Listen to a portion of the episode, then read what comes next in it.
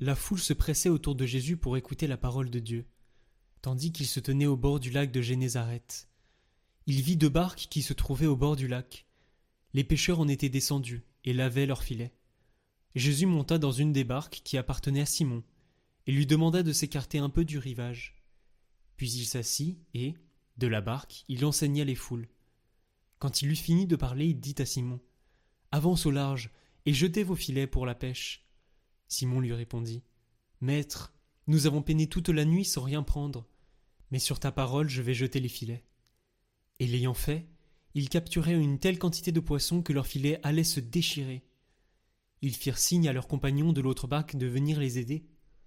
Ceux-ci vinrent, et ils remplirent les deux barques à tel point qu'elles s'enfonçaient. À cette vue, Simon-Pierre tomba aux genoux de Jésus en disant Éloigne-toi de moi, Seigneur, car je suis un homme pécheur. En effet, un grand effroi l'avait saisi, lui et tous ceux qui étaient avec lui, devant la quantité de poissons qu'ils avaient pêchés. Et de même, Jacques et Jean, fils de Zébédée, les associés de Simon. Jésus dit à Simon Sois sans crainte, désormais ce sont des hommes que tu prendras.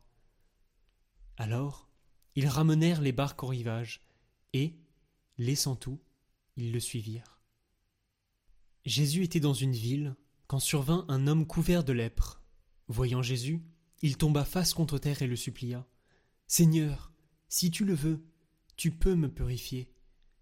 Jésus étendit la main et le toucha en disant Je le veux, sois purifié. À l'instant même, la lèpre le quitta. Alors, Jésus lui ordonna de ne le dire à personne. Va plutôt te montrer au prêtre et donne pour ta purification ce que Moïse a prescrit. Ce sera pour tous un témoignage. De plus en plus, on parlait de Jésus. De grandes foules accouraient pour l'entendre et se faire guérir de leur maladie. Mais lui se retirait dans les endroits déserts, et il priait.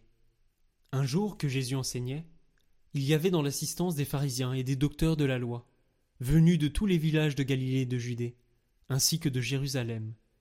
Et la puissance du Seigneur était à l'œuvre pour lui faire opérer des guérisons arrivent des gens, portant sur une civière un homme qui était paralysé. Ils cherchaient à le faire entrer pour le placer devant Jésus. Mais ne voyant pas comment faire à cause de la foule, ils montèrent sur le toit et, en écartant les tuiles, ils le firent descendre dans sa civière en plein milieu devant Jésus. Voyant leur foi, il dit Homme, tes péchés te sont pardonnés. Les scribes et les pharisiens se mirent à raisonner. Qui est-il celui-là?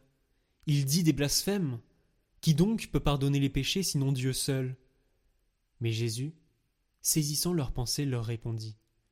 Pourquoi ces pensées dans vos cœurs? Qu'est-ce qui est le plus facile? Dire tes péchés te sont pardonnés? Ou dire lève-toi et marche? Eh bien, afin que vous sachiez que le Fils de l'homme a autorité sur la terre pour pardonner les péchés, Jésus s'adressa à celui qui était paralysé.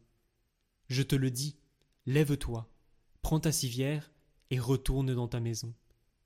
À l'instant même, celui-ci se releva devant eux.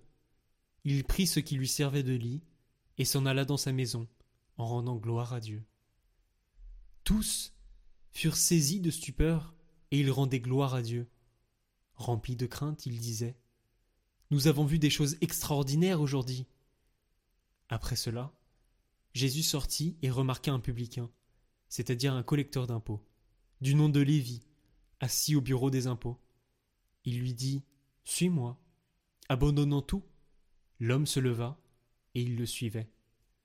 Lévi donna pour Jésus une grande réception dans sa maison.